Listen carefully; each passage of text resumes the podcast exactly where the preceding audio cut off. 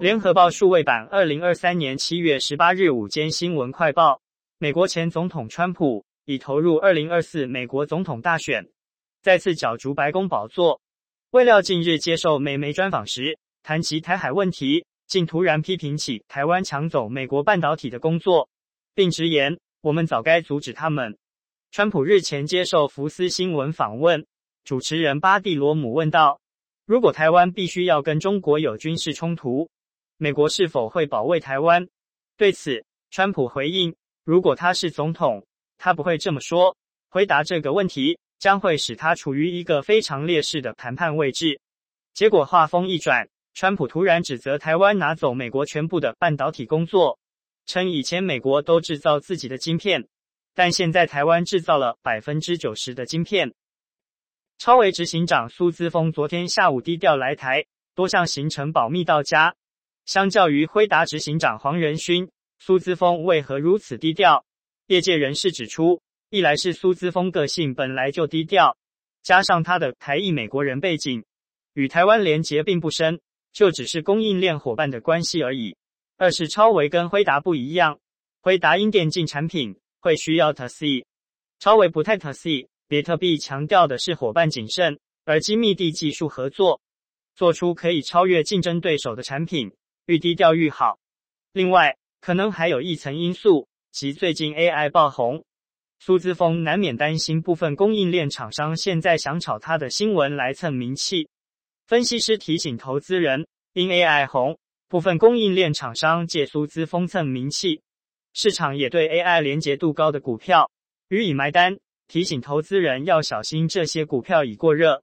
因为整体伺服器占比还是很低，而且能分食到大饼的厂商仍是未定之天，小心苏姿丰离台，行情即结束，接到最后一棒。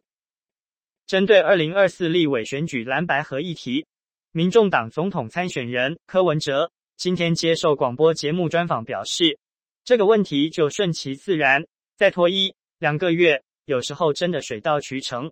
对于非绿阵营是否民调整合，柯文哲虽然逻辑是对的，但不能让人觉得是在政治分赃，还要看主要政策是否相同。柯文哲指出，现在所谓的蓝白合，就是某些区域民众党不提名，因为只要民众党提名，国民党一定会挂掉，特别是蓝绿五五分的地区。民众党只要提名人就会有压力，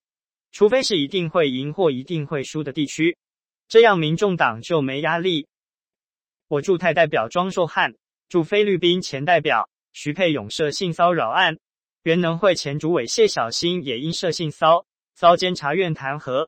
行政院长陈建仁上午面对国民党立委曾明宗四度追问是否要向国人道歉时，他说：性骚扰事件发生后。大家感到相当痛心难过，希望被害人能得到最好保护，对加害人也绝不宽待。曾明宗指出，民进党从二零一六年执政以来，性骚申诉成立案件从五百二十一件增加到一千五百一十五件，暴增三倍。院长如何评论？陈建仁表示，谢小新案子是他自请调查后，行政院即组成调查小组，调查结果出炉后，认为是正确凿。就把案子移送监察院，行政院对于性骚扰态度完全零容忍，尤其政务官有这种事情，我们会在第一时间就采取所有调查工作，也会在当中确保受害人不再受到二次伤害，得到较好的保护与扶助。国民党立委曾明宗今天在立法院质询时，询问今年下半年会不会缺电，以及电价是否会再调整。行政院长陈建仁答询挂保证不会缺电，下半年电价据他估计不会再涨。陈建仁今上午赴立法院专案报告性骚扰防治相关事宜，并备询。曾明宗质询时关切电价议题，他先问陈建仁今年下半年会不会缺电，陈建仁答不会缺电，确定。曾明宗追问万一缺电怎么办，陈建仁则说他不回答假设性问题。曾明宗再问：下半年电价是否会再调整？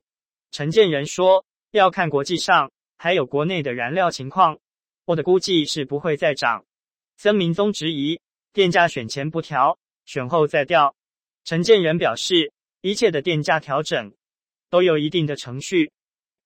天气风险公司总经理彭启明今天在气象达人彭启明脸书粉砖表示，菲律宾东方低压扰动发展中，预估将成为第五号台风杜苏芮，有可能较为接近台湾附近海面。天气风险公司天气分析师欧宗学指出，杜苏芮移动路径方面受太平洋高压引导，如果偏北，不排除会发海上警报，仍需观察。欧宗学指出，菲律宾东方海面有低压扰动正在发展，预估近两日就将发展为热带性低气压，后续也可能进一步增强为今年第五号台风杜苏芮。移动路径方面，受太平洋高压引导，将往北转西北至偏西接近通过菲律宾吕宋岛后进入南海，西行路径会有多接近台湾，还需要几天的时间追踪观察。在大陆国务委员。兼外长秦刚消失了三周以上时间情况下，作为中国大陆国家主席的习近平仍照常担负一些外交日常工作，包括昨十七日接见了前菲律宾总统杜特地。而据大陆外交部昨深夜讯息，近日习近平根据全国人大常委会的决定，任免了两个驻外大使职务。由于秦刚的传闻在网络与媒体宣传的沸沸扬扬之际。习近平在十七日前也有一周时间未曾公开露面，直到昨十七日会见杜特地，但期间就被一些人士解读为习近平正为秦刚的问题焦头烂额。但习近平昨见杜特地时还展露了笑靥，显然有意要以再次公开露面并行使任免外交职务的权利，驳斥外界的传闻。